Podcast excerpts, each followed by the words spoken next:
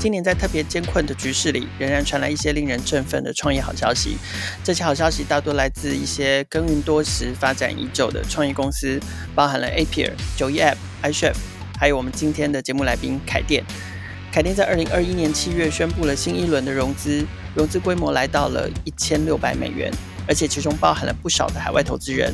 这也代表了海外市场对于台湾软体公司的肯定。今天我们要跟凯天来聊聊他们走过十二年的心路历程。欢迎收听《创业新生代》，带你听见创业新生代。今天节目的一开始啊，我们要先恭喜今天的节目来宾——凯电新东科技的创办人兼 CEO Kenny。凯电在七月下旬的时候正式宣布了新一轮的融资。不单单是这个投资金额非常的可观，而且投资阵容也很坚强哦，包括了韩国最大的软体集团跟 LINE 母公司合组的这个基金来领投，然后另外也包含了美商中金和、日本三菱跟工研院合组的基金，还有我们这个国家级的投资公司台山有参与这一次的募资。节目一开始，我们先请 Kenny 跟听众朋友打个招呼吧。Hello，各位创业新生代的听众们，大家好，我是凯电行动科技的创办人 Kenny。那今天很荣幸能够来参加这个节目，我跟凯尔也很久没有见面了，想说一定要来好好聊一聊。对，我们很久没有见面了，但很可惜，我们这次的那个录音，我们还是只能透过云端的方式来处理，所以我们只能远端见面这样子。另外还要恭喜一件事情，就是 Kenny 创业十二年哦。对，我觉得创业十二年，然后走到目前这个阶段，对于一家从台湾本土出发的软体新创来说，其实真的。非常非常不容易，所以第一个题目想要请教 Kenny 的是，在你这个十二年的创业经验，从二零零九年开始，这么多年来，应该每一年都至少有一件对于凯店来说，或对于你自己身为一个创业者来说，应该是非常有意义的事件。但是因为十二年了，我想我们没有办法一一细数，所以可不可以跟我们分享几件，就是说对于凯店、对 Kenny 最有意义的这个年度事件会是哪些事？对，其实十二年真的还蛮长的，尤尤其是在创业的过程当中哈。那我觉得我第一年在二零零九年创业的时候，它就是一个很大的门槛，就是说我在公营院工作，然后其实工作还不错。那你怎么逼自己去创业，要有那个决心？对，我觉得对于当时的我，其实还是你要很勇敢的往前走。那我那时候做了一个决定，就是说，我就跟同事说，我要离开公营院，然后我就不会再回来了。我就跟他讲，我我不要再回来了。就放狠话说，我不会回头这样。对对对对，就是让自己没有退路。所以我那时候我发现，我那时候做的这个决定是，以现在来看是蛮对的。就是至少我在这十二年来各方面的成长历练真的是进步很多。一开始在二零零九年，我做了一一件这样的事情。那当然在当时的环境下，APP App Store 在那时候还不到一千个 APP 啊。我觉得我一开始就是在这种国际市场，然后。开发这种 app 啊，让我有不一样的感觉。我觉得就是选这样的题目对我来讲也是非常重要。对，那当然在前面一两年，老实讲，我那时候真的不是很了解什么是创业，或是什么是融资，或是上媒体等等的。那时候就是一个小小工程师而已。那我跟那个数位时代其实还有蛮有缘的，嗯、就是我记得我们在二零一一年的时候，应该是参加应该是第一届还是第几届的创业小聚的比赛。对。对因为那时候就是创业一两年，觉得说好像要做一些曝光，要参加一些比赛，然后让自己有一点知名度，所以那时候就参加了那个创业小聚。对，然后我们的产品就真的就是在那时候就得了首奖第一名。嗯嗯，所以在一一年的时候参加数位时代的比赛，这是第一次的媒体曝光哦。接下来就变成说，哎，其他的媒体注意到我们了，台湾居然有这样子的 APP 公司，所以那时候那个商业周刊还有其他媒体就来找我们。那在那个情况下，我们就是很多的媒体曝光这样，然后就开始有一些投资人来找我们。我在那时候才发现到说，哦，原来我必须要就是透过媒体去曝光，然后必须要去跟这些投资人去谈，诶，怎么样的合作？他们如果愿意投资我们，我们可以往前走得更远等等的。所以在这样的情况下之后呢，我在一二年我才第一次拿到融资，拿到我的天使轮。哦，所以一二年我们拿了天使轮。那那时候想法是说。在前面两三年，公司都还没有正规化，我我觉得我必须要拿外面的资金，让公司可以走向正轨，就是我的资金啊，我的财务啊，我各方面的公司的制度啊，应该开始健全一点，所以就逼自己拿外面的资金这样，所以在一二年就做了这个动作。嗯哼。但在一二年、一三年之后，其实整个 App 的行业就是越来越拥挤嘛。那那时候我看到就是开始有这种 SaaS 服务的概念出来，就是你要跨平台，然后要云端服务，要整合会员，让用户可以有这种无缝隙的这种体验、用户体验等等的。那所以我们在一四年的时候，其实就是要往云端服务走。刚好那时候，因为我们前面其实公司前几年是赚钱，然后又拿了新的天使轮的融资，所以本身是有足够资金做后面的事情。所以我们就是用这些钱来做 SaaS 服务。那到了一六年嘛，一六年就我还是用融资的概念来看我们每一个阶段的 milestone。嗯，一六年的时候，就是我们拿了轮，那时候就是因为我的 SaaS 的产品已经上架了。陆续有一些用户量，呃，会员开始有了，只是说那时候的转换率还不是很好。但是因为我的这个题目在当时，呃，我的轮其实主要投资人是在美国啊，呃，是一个在 LA 的一个新创的那个投资人哈，呃。那他看到我们这个题材，他觉得台湾可以做这样的 SaaS 服务的比较少，呃，那时候就透过很多的讨论，后来就是让他投资进来。所以在一六年的时候，我们拿轮，就是要把这个 SaaS 服务做得更好，让它的转换率更高，续订率更高等等。那所以在一八年的时候，我们的确就是透过那一两年的时间的努力，转换率从原本的二十 percent 到八十 percent 以上续订率。那在一八年的时候，就是这个这个商业模式已经就是很稳定在往上成长了。那我们一八年的时候又发现了说，其实一般的用户他们对于 App 的使用已经很熟悉了，但是在企业内部，我们发现有越来越多我们的 individual 的 user，他们愿意会推荐我们的产品到企业内部去使用。对，所以我们发现，在企业然后做 app 服务这一块，其实是一个新的市场。所以那时候就觉得说，我的 SaaS 服务如果可以延伸到 B to B，那企业愿意使用我们的服务，它的续订率可能比八十 percent 更高，因为我们看到海外的数据是九十五 percent 哦，所以我们就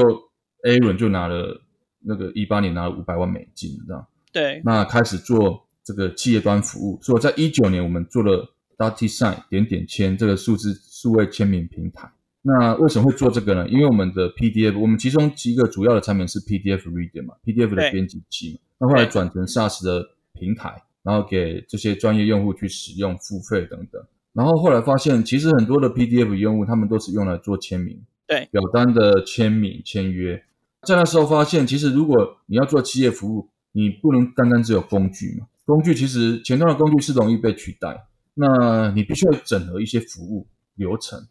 所以我们后来想说，看到市场的目前的状况，就是在那时候有一间叫 DocuSign 的，它也是在一八年的时候上市的。那时候它还算很美国市场的公司啊。那我觉得全世界在这个领域上面做这种数字签名平台的，就是还很早期。那我觉得它是一个。也市场需求也是很大的，因为你如果要数位化，未来每一间公司都可能会用到这样的服务，所以我们就是往做了这样的服务。现在看起来，你当时那个真的像预言呢，齁，就是数位签名、电子化签名这件事，这个产品现在放在二零二零年、二零二一年，因为疫情影响，大家全员在家上班，没有办法用纸本去跑公文、跑所有表单这件事，这这简直是预言呢。对对，就就是。刚好疫情的关系有加速它的成长哦，是我们原本也没想说它会发展的这么快。那到目前二零二一年，就是在点点签这一块，它的成长速度就很快啊。对，你就就像早期的 startup 公司一样，你可能瞬间的一年的成长率是三百 percent、五百 percent 这样一直往上飙。对对，那我们的新的投资人也看到这个市场的空缺，就是在国际市场上，除了美国的 DocuSign 之外，你在其他市场，你说你要喊一个。头部的公司可能大家还没有那个概念，所以就代表说这个市场还是刚开始在成长的阶段。嗯、那我们就是希望用这笔资金抢攻各个山头这样子。OK，所以其实刚刚请 Kenny 跟我们回顾一下几件对凯店来说最有意义的事情。那一旦我们回顾了从二零零九年创业，然后二零一二年天使轮，二零一六年 Pre-A，二零一八年 A Round，到了今年二零二一年 B Round，可是。感觉起来，如果是这样来看，其实你们募资的速度好像也不算非常的快。那在这个每一轮背后的市场变化或需求变化，其实刚刚 Kenny 有聊到。可是我好奇的是，这个募资的考量跟影响的因素，还有影响速度的那个原因是什么？是你自己的考量吗？还是说你其实是被市场推着走，还是怎么样？它有很多因素哈，但是我必须老实跟凯尔讲哈，其实你只要是在台湾的新创哈。你的募资速度其实就是快不起来哈，嗯哼，不然你就是要往外走，不然光台湾的这些那个投资人的话，其实你每年要募资就有难度了，因为大家还是会期待说你，那你接下来一两年到底有没有成长？大家还是会观望一下。对，所以基本上在台湾的公司，你要募资从天使 A 轮到 B 轮，越后面挑战越大，因为我们今天到了 B 轮，为什么我们要找海外的资金？就是因为我们知道台湾的资金可能到 A 轮之后。很多的投资机构，他们可能在等你的 Pre IPO 那一 round。嗯，那你要到 B 轮、C 轮后面，其实你就只能往国外去走。但你其实要拿到国外的资金，以我们一个台湾 base 的公司，就是核心团队还是在台湾的公司，你要能够取得这些海外的投资机构的信任啊，其实要花很多时间，包含他要飞过来看你，然后。就是还要滴那滴滴的过程又很复杂，对不对？那很多细节他都要很清楚，那跟你很多的讨论，他慢慢建立起他的那个 trust。那通常这个时间就会，而且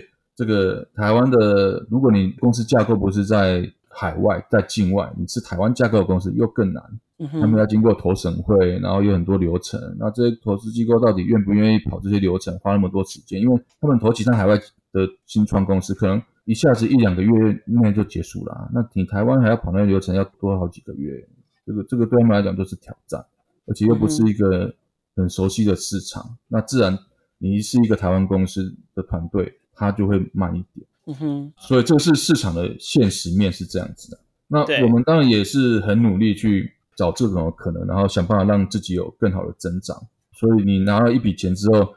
通常你接下来还是要继续去谈。嗯哼。这不是我们这样，是国外的公司，美国或是中国大陆，他们比较这种成熟的那种创业环境里面来看的话，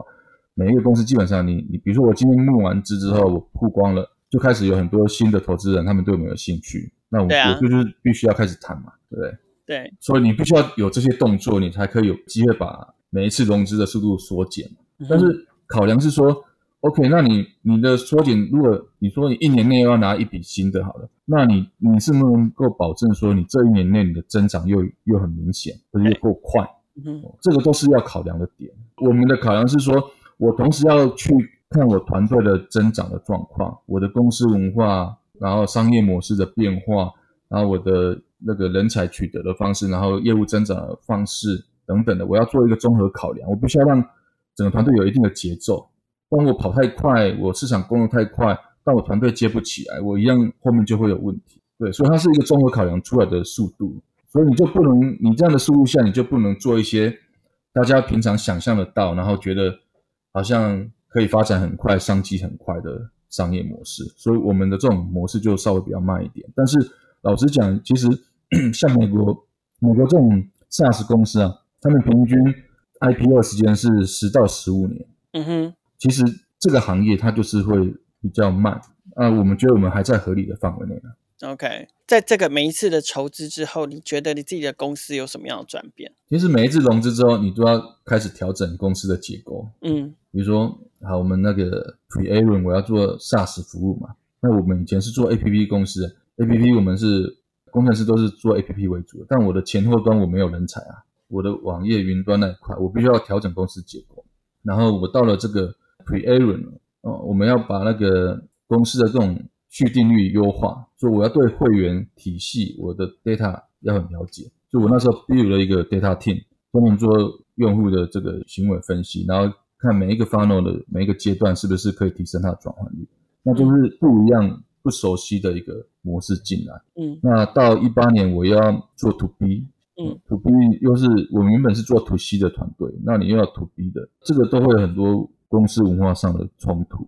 然后呢，另外你每一次融资之后，代表是说，好，你接下来你的营收、你的用户增长要更快，嗯哼，那你有没有办法更快？所以我们都必须要去讲说，哎，哇，我今天拿到这个融资，我可能要规划我未来两三年的时间要做什么。其实，在融资在跟投资人谈的过程，我们就都会做这样的讨论嘛。就我拿这笔钱，我接下来要做什么嘛？那好，我就会回推回来，我两三年后要达什达到什么规模？那我现在必须要准备什么动作？嗯哼，所以它是不断的在调整自己的一个过程哦。那你调整的速度，你团队的组成有没有持续在升级？这个管理上还蛮多难度的。很 suffer 吗？因为这感觉不是你自己调完就好了，就是像你刚刚说的嘛，你自己很清楚的知道每一次的融资结束之后，就势必要一些调整跟升级。作为创办人兼 CEO，知道自己该怎么做，知道公司该做什么。可是我觉得最难的地方应该是如何确保整个团队跟整个组织能够 keep up，可以能够跟上嘛？对。这当然很痛苦啊！那通常我们知道每个阶段需要做什么事情，但是你的团队或是你的产品，有时候它就是还没那么 ready 啊。嗯哼，你要拉着，要怎么拉着大家改变？说通常到最后就是先改变自己嘛，对，先调整自己，然后让大家觉得说，你看我就是这样调整过来的。那大家也许调整一下，我们这个可以发展的更顺利，这样。那另外我还要需要找外面的人才啊。但是台湾其实，在 A P P 在 SaaS 这个领域，人才相对也比较少啊。嗯，但很多有经验的，他都是被大陆公司，或是东南亚公司，或是外商等等的，都在他们比较优秀的人才都在都在里面嘛。所以我要去通过朋友的介绍推荐，我要去挖角别人 比较好的人才进来。嗯、那这个也不是那么容易，它需要时间嘛。对，我们要去跟他讲我们的愿景，我们希望把凯店带到什么样的级别，那希望他们可以加入我们。那加入我们之后，我们又要帮他安排说，我现在公司制度，我团队队形会怎么调整？那他也需要能够快速的融入大家，这样，那就当中就会有很多的拉扯，嗯、很多的问题。刚刚有讲到人才的问题哦，就是刚好我觉得可以衔接到我们接下来要谈这一题，就是我们把时间拉回到你刚开始创业的那个时候，就是说我们好像从来没有认真的聊过凯电把公司设立在台南这件事情上面，那当然过往的媒体报道上面多多少少都有一些描述。我还是想要更深入的聊这件事，就是说为什么，尤其在二零零九年哦，就是为什么那个时候一开始你就会选择在故乡台南创业？这样的考量，难道是靠着就是说对于在地的一份地缘关系或者是情感就可以决定的吗？而且二零零九年的台南那个时候这样的一个城市，它适合开一个。软体科技新创嘛，就是说，当时到底有哪一些因素影响或是支持你做这样的决定，甚至包含人才好找嘛？这个都是对你当时的考量是什么？哦，我觉得人哦，就是你年轻的时候，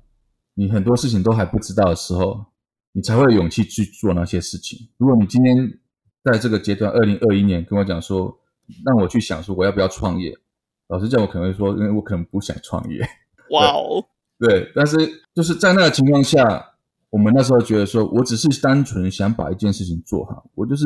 开发 APP 嘛，然后就卖给全世界这样。嗯，那我没有去想想象说，我接下来会有一些团队组成、资金还有管理上会面对的问题。我那时候只是专心想把那件事做起来而已，又要让自己没有退路，所以我就这样往前走了。那那时候的情况是说，OK，我到底要在哪边创业？呃，老实讲，我那时候做 APP 的时候，我不晓得台湾到底有谁在做这一块。对。然后不知道跟谁交流，然后不知道客户在哪里，就是很茫然的状况下，那我想说，不然我就是先在台南，我就在家我妈妈的厨房写程式，就在那边自己写程式，对，然后产品上线，然后发现，哎，哎呀，真的有人在下载我的产品，而且他会每写 email 给我，啊，我就会觉得很兴奋。我以前工作上我很少遇到这一种说。你做了产品，然后你的 user 会给你 feedback，然后会鼓励你的，嗯、但是就会让我有常常哈半夜的时候就会起来偷看一下信有没有新的客户留言，这还蛮还蛮特别的啊。那因为在台南，我们当然一开始是觉得说，因为你是做海外市场，其实海外的人怎么看我们？说你今天是在台南的，台湾的台南或台北，对他们来讲好像是差不多的，嗯，就就好像是说我今天跟国外的人说我今天是哪一间学校毕业的，台湾的。最好的大学或是一般的大学，对他们来讲，他还是觉得差不多了，没什么差别。对对啊，我那时候觉得说，哎，其实，在台南也还可以哦。那所以就这样从台南创业了。只是当然会遇到很多问题啊。所以我们你要做国际市场，你最后每个地方的人才的特色还是不一样。所以我们在一六年就赶快到台北去，然后我们赶快再加强美国、加强日本、加强在大陆的团队的搭建，然后用不同特质的文化的人才，然后让补足公司在不同的位置上的空缺，然后让公司看起来就是在团队运作上是一个国际化的公司的。OK，你最后还是要走 global，还是必须要这样子。所以承认一刚开始确实是比较天真一点。那你现在看现在的台南，你觉得现在的台南适合开一家软体新创或者是科技创业公司了吗？没有给你选说你不创业，还是要创业，但就是现在还是在台北好了。你觉得现在台南合适创业了吗？哦，因为你也说二零一六年你们就也扩张到了台北嘛，所以跟台北比，你觉得还是有哪一些差异跟优点跟顾虑吗？我先讲，我们当初在台南是一个劣势哈，但在台南劣势，因为什么都没有嘛，对对。但是你当你走过来之后，它会变成一个优点。怎么说？特特点就是说，哎，大家会想说，哎，你这样的一个国际化公司，居然是在台南，对你印象会比较深刻。嗯、你跟你讲，哎、哦，南部有什么样的比较指标性的公司，大家就会想到，哎，就是凯电，对。所以你走过去之后，你一开始是劣势、缺点，但是你一旦跨过那个门槛，有持续往上走，大家就会容易记住你。所以我觉得对我们来讲，以前是个比较劣势的地方，但是现在变成一个优势，在台南创业的一个国际化的公司。那我们再来看台南、台北这些人才的不同呢？其实最明显的是，至少台北还是首都嘛，你在跟国外的资讯的交流啊，各方面来讲，人才的取得啊，还是相对比较好的。而且你看台北，光台北是有四百多万人嘛，对，台南加旧的台南县也才一百多万人，快两百人，两百万人。嗯哼，那所以在人才上面就会有落差，但是这个 gap 有变小，为什么呢？因为我记得我以前在两千零四年还是零五年的时候，高铁还没有开始有的时候呢，嗯，那因为我后来回台南的工研院嘛，南部工研院，那我们去台北出差，我还没有高铁的时候，我是需要搭前一天晚上的巴士，嗯，然后客运，对，客运，然后隔天早上一大早才能参加台北的会议，嗯。那这个就很痛苦，就在那个情况下，其实南北是有落差的，资讯落差各方面是比较明显，而且一定要过一夜啊什么的。对对。那后来有高铁之后，我觉得就是一日生活圈的概念就是有了，就相对来讲就比较平均一点。嗯、但人才上，我们刚讲的还是有，还是不太一样。南部的人他的步调各方面还是比较安定一点，因为很明显啊，你周边没有太多的刺激啊，没有很多竞争对手，没有很多。吸引你的公司，让你参加各种的活动等等，还是相对比较少。但台北其实就是相对来讲，就是比较台湾来讲就是最好的。所以在资讯取得、技术交流各方面来讲，台北还是最好。那另外就是国际商务人才，你要做互联网，你要到这种大的平台上面去发挥，你做商务、做 sales，那这些人很多还是在台北嘛。台北就有一群这样的人，在这种国际性的，像什么 Salesforce，在阿里巴巴或是其他。的公司训练过的人才就是有一部分而已，那这个只可能在台北有，台南是不可能的嘛，对不对？嗯、台南你可能是传统产业有，但是你这些业务你还是比较偏传统行业啊，那那个你要进来要训练要干嘛？其实那个还蛮花时间的。那不过呢，台南好就是说，呃，人才还是有，就是研发人才、技术人才或者是设计的人才，在台湾来讲还是很不错的啦，就南部还是有一定的能量。那所以在南部，我们这一块就有点是，如果你想要在南部找到新创或是软体比较活泼的产业的话，大概我们就会是首选，所以就是比较容易吸引大家来这边上班。嗯、但台北我就是要开始走国际化，我要针对亚洲市场去布局，我可能 BD Sales 要在台北啊，嗯，我的 Operation 有一部分运营会在台北，我要找到好的法务人才，这个公司管理的人才。这个很多还是在台北啊，嗯，就大概是这种感觉啦。OK，可是你这边大概聊到，就是说，你们作为一个现在的当时天真的想法，其实现在发展到现在，你们在其实台湾南部作为新创的代表，其实已经变得更容易吸纳人才了。然后你也大概聊了一下台南跟台北办公室的，就是它的分布跟功能。那除了台南跟台北办公室，凯电在其他的市场的办公室分布跟人员分布大概是怎么样？那它一样嘛，就是你刚刚有提到，在台北办公室主要跟国际化、跟一些比如说法务啊等等的发展会有关系。那其他市场的办公室跟当地市场发展的关系是什么？好，我们目前大概大概两百个人嘛，哈，嗯，那台南大概九十个，然后台北大概四十个，台北我们有四十个人了，嗯、然后在中国大陆大概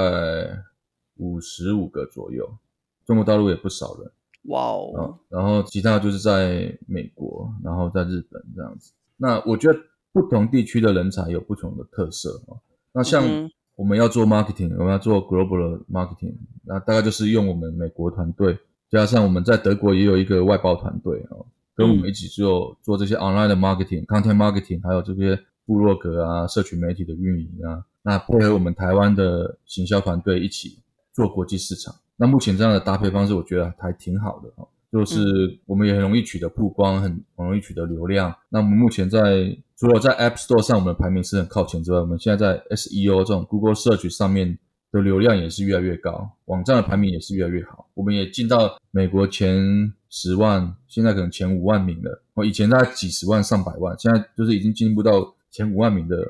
那个 ranking。那我们未来的目标是可以到一万名以内。哇！因为公司在美国的流量可以排名一万名以内，已经是算很不错的公司了。那这个是少数台湾公司能做得到的，所以我们就是应用运用这种海外的团队来搭建这样的流量跟成绩。那大陆团队跟日本团队也比较特别，日本是因为它比较封闭一点，所以你必须要有当地的运营的人才，对，呃，才有机会取得这些客户的信任，然后跟你签单等等的。我们来讲大陆人才好了，嗯，因为你知道我们在人才取得上面，在研发，其实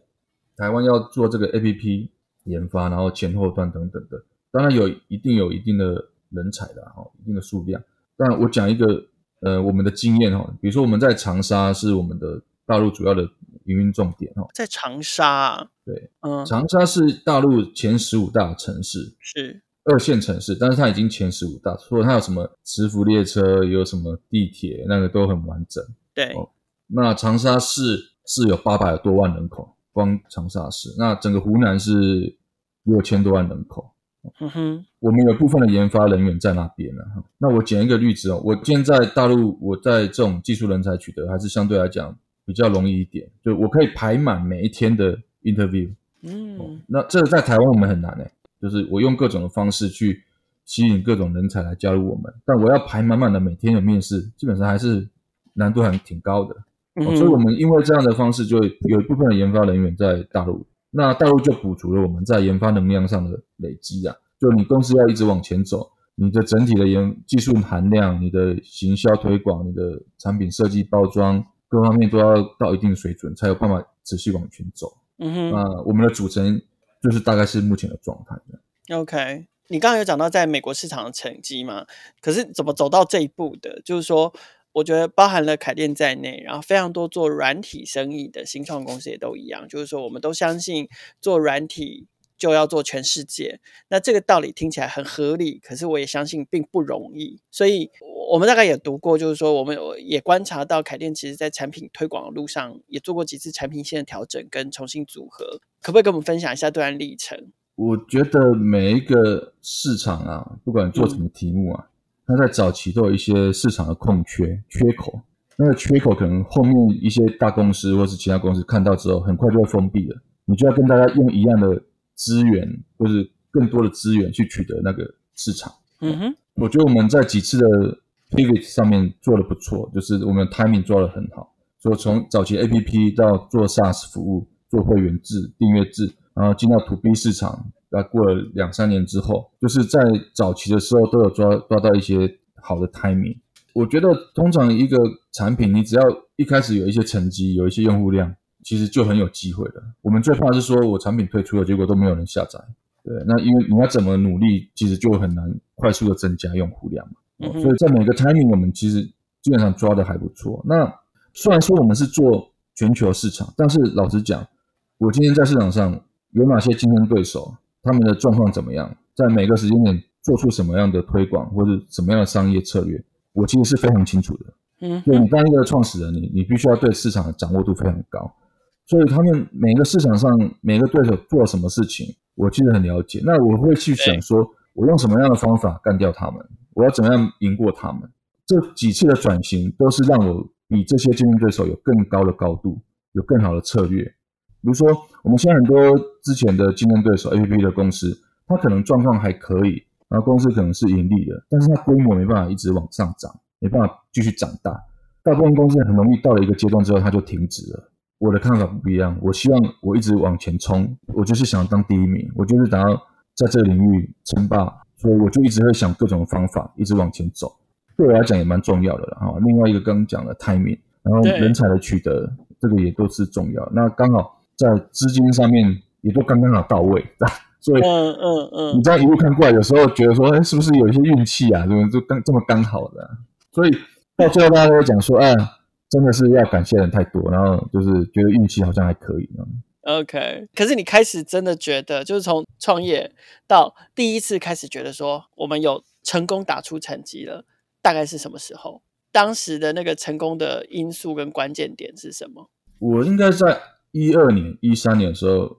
我就发现说，哎，其实我们产品在国外的能见度还蛮高的。嗯。就我们后来有跟一些公司合作嘛。然后他们就那时候呢，他们就很容易讲说啊，这个某某产品 PDF 或是什么 Animation Desk 就是你们公司的。我们其实知道它非非常有名，所以我们从别人口中里面听到，然后觉得哎，哦，原来我们在市场上能见度还蛮高的。然后很多媒体他们会去写我们的产品。嗯哼。然后呢，还有一次是我们对自己的产品有信心，是说有一次啊，Google 台湾的 Google 他们介绍我们的产品给他们的海外同事啊，美国同事说，哎，你看这一个产品。你觉得它是可能是来自于哪一个国家？然后他们就说：“哎，这个看起来设计质感挺好的，应该是一个从欧洲过来的公司。”哦，Google 台湾的同事他们就很兴奋，说：“我跟你讲，其实不是在欧洲，他们是在台湾，而且是在台南的，类似这种感觉。”那对我来讲是就是会更有信心了。哦，所以这也是从外面别人的报道，或是别人跟我们讲，我们才发现，哎，其实真的，你只要产品做到一定的下载量，能见度是高的，那你要再加紧，看能不能更好。OK，所以跟第一个产品自己本身要做好，然后第二个产品的成绩取得一定的量、一定的成绩之后，名声就真的可以打出去，这样子。对，那本身还是要做一些 PR，嗯，我们还是要做一些定期的曝光，然后。媒体访问，或是宣布一些 milestone 一些消息，比如说我们现在就开始做 AI 嘛，做 document AI。那在之前，我们就是会讲我们是做 SaaS 服务，我们的产品有什么样的更新等等的。那每一次融资消息，我们都是全球发布，嗯，中文新闻稿简中也有哦，那就是让所有的媒体跟投资人知道，那建立那个名声起来。嗯、所以，我们其实，在后面 A 轮跟 B 轮的投资人有很多，他们是主动来找我们的。就是因为我们定期会做这些曝光，然后他们要去看资料查找我们的当初的那个过程，那对我们会比较有信心一点。OK，那你们现在在海外市场啊，就是几个地方都有据点嘛？日本、美国、中国这几个不同市场的发展跟布局的状况怎么样？哦，我们美国市场还是最大哈。嗯，美国加欧洲目前超过五十 percent，应该大概是五十五 percent 左右。那美国大概三十五 percent。这是最大的市场，但亚洲我们这一两年看起来成长蛮快的，亚洲也接近三十 percent 了，在早期可能只有二十 percent。那亚洲就是在日本跟中国大陆，啊，有部分在东南亚。我们现在就是这两三年进到 to B 领域嘛，那你也可以看到我们的那个团队的搭建，大概也是从这几个比较好的市场去落地哦，让它可以接地气。所以是日本，然后美国，那中国大陆我们原本就有了，那台湾这边也是原原本就有啊。韩国那边就是因为跟韩国的投资人有一些策略合作，所以就是我们现在也是进那个韩国市场。OK，所以接下来应该就是那个亚洲的部分会再加紧一些力道跟速度。节目的最后一个题目要问 Kenny 就是，一开始我们有讲过，你们在七月下旬就上个月的时候宣布了新一轮的这个 B 轮的融资，拿到这次的融资，接下来你的发展计划会是什么？它会是一个几年计划？你预计要花多久的时间？然后把这家公司带往哪一个方向去？就这一次融资，我们其实是有两个部分，一个是要做把我们 Document AI 这个技术再再做得更好，会投入更多的资源。那另外一个是针对国际市场，刚刚讲了美国、日本、韩国，还有台湾，还有甚至之后的东南亚哦，我们大概就是会再加强当地市场的运营？那以融资的钱呢？来看的话，就是往这两个面向去走。嗯，但我们有更深层的考虑的，就是因为这次其实是拿国际资金，对，相对来讲它就是一个国际认可的哦。这已经帮助到我们往下谈。比如说，其实现在也有很多海外的投资人开始来跟我们接触，因为他知道这个消息之后，那我们其实就是希望走就是国际市场嘛，所以你最后还是要必须要跟国际接轨，你要有更多的国际资源的对接等等的。那我们就是这个对我们来讲是一个很重要的 milestone。那我跟这些投资人讲的都是说，其实我们看过去一二十年，很多这种软体公司都是从欧美、美国起来，包含 SaaS 服务，很多是从美国二零零五年到现在，然后很多公司从 PC 时代开始经营到现在，然后这一两年 SaaS 的相关的产业就陆续的 IPO 了，嗯，但是我们看亚洲就是很少，我们都跟他讲说，虽然我们在亚洲，但是我们也也很有机会可以做到像 Adobe、像 Google。这样世界级级别的软体公司，那我 Go Global，我现在就是陆续让证明给你们看，我拿我陆续拿到国际的资金，我的团队的搭建也越来越国际化。那有有美国、有德国的团队，有日本、有台湾等等的，不断的去跟他们证明说，我陆续都做到了。那我就是希望我的愿景是，哪一天大家在想说亚洲有没有办法成为有一间公司是可以像 Google 或者 Adobe 这种公司，那凯天可能就是那一间的，我们的。企图心在这里。那因为企图心在这边，说你不需要刚刚讲的，你要回推，你要知道说，哦，那你要有这个目标，有这个想法，那我就是需要更多的投资机构的支持嘛，更多国际的资源的对接，我不能只有在台湾。那这个会让我不许我一直往前走啊。我还记得 Kenny 在前阵子募资新闻曝光的时候接受采访，对于记者很直率的表达出领导凯甸一路发展以来的这个辛苦。不过，在今天的聊天里，听 Kenny 聊起过去跟未来，不管是面对产品、市场、组织扩张、筹资、海外拓展等等，好像都没有听到一句辛苦。我们听到更多的，其实是一位创业家的强韧，还有保持弹性。创业新生代每周都会固定更新，除了采访科技与商业模式创新的创业家故事之外，我们的议题也扩及创业成长、数位科技的产品与服务。值得大家支持的群众集资计划，以及改变影响社会未来发展的社会创新企业。创业小聚的朋友，除了可以在 SoundOn 上面听见每一个创业新生代的故事，也可以在 First Story、KKBox、Apple、Google Podcast 还有 Spotify 听见。欢迎大家随时收听、订阅、分享、留言、评价，和我们一起共同关注创业新生代。